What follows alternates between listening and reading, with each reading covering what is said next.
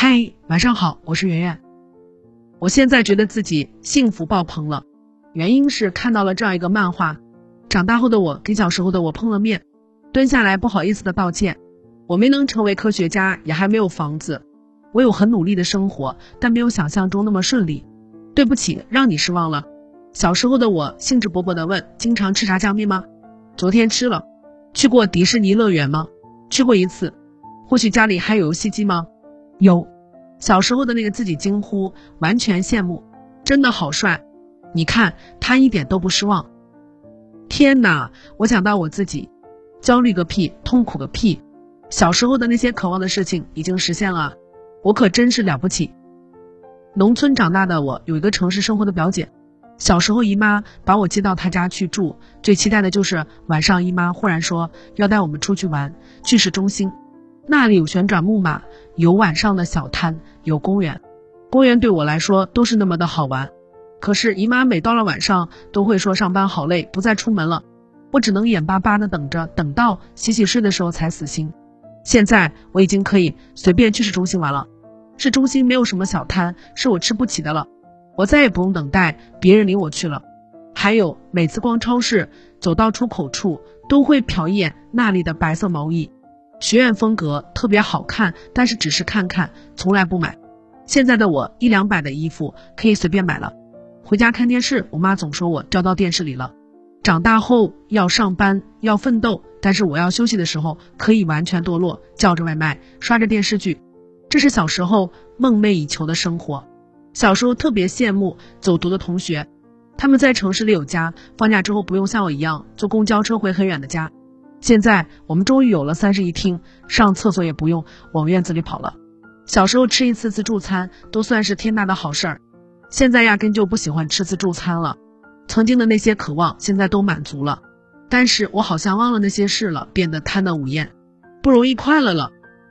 我们其实都如愿以偿的长大了，朋友们，既然你们都实现了儿时的梦想，我看到了，儿时想拥有自行车的人，在二零零六年的时候买了人生中第一辆汽车，超额实现梦想。而是想要帮助贫困儿童和贫困老人的孩子，晒出了自己的捐款凭证，骄傲的很。小时候做梦都在说英语，希望跟老外对答如流，畅谈古今的孩子，现在在外企工作，邮件和会议都是英语。他说，虽然口语还不是特别好，但是梦想也算实现了一半吧。我真棒。有人说自己小时候总是被人欺负和嘲笑，现在终于变成了一个可以勇敢和自信的面对世界的人了。算是愿望成真了，有人成功的当上了警察，并且还能学自己喜欢的钢琴，觉得现阶段的人生很圆满。有人买了很多很多以前妈妈不给买的玩具，我们其实都如愿以偿的长大了。长大后的成就是小小时候的梦，你说这算什么啊？我想要实现的是那种惊天动地的梦想，像阿姆斯特朗。坊间流传一个故事，小男孩兴奋的跟妈妈说。我想到月亮上去，妈妈说：“去吧，儿子，但不要忘记回家吃饭。”这个叫阿姆斯特朗的小男孩长大后成为了第一个登上月球的人类宇航员。返回地球的第一句话就是：“妈妈，我回来了。”还有个孩子很小的时候就展现出了对食物的非凡兴趣，十二岁开始掌管家人的用餐时间，并且开始为家人做饭。为了做出美味的食物，他很乐意亲自下厨，也喜欢和妈妈一起去杂货店。他长大后开了一家农场食材只供餐桌的餐厅，并且还教授全国各地的孩子在学校建造水果园和蔬菜园。这个男孩叫金波尔·马斯克。妈妈在回忆这件事的时候这样写：那些他在十二岁时所热爱的事物，都是那样的意义非凡。有位英国教师整理阁楼上的旧物时，发现了一叠幼儿园孩子写未来梦想的作文。其中有个叫戴维的小盲童，认为将来自己必定是英国的一个内阁大臣，因为在英国还没有一个盲人能进入内阁。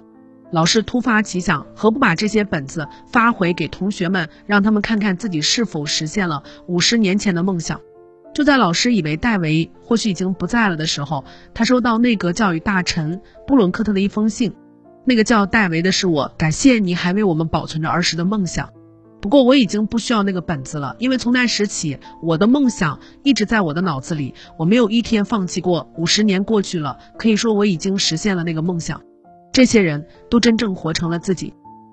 我发现一个是，很多人长大之后的成就都是小小时候的梦，即便没有完成，你的人生也在趋向。不信，你看看你现在所有的选择，其实在童年时期都是有迹可循的。当梦想实现的时候，要谢谢自己，因为你足够坚持，终达远方。当梦想没实现的时候，要看看小梦想。天呐，怎么搞的？真了不起啊，你这家伙！晚安。更多文章可以关注我们的公号“逆流而上”，刘就是刘媛媛的刘。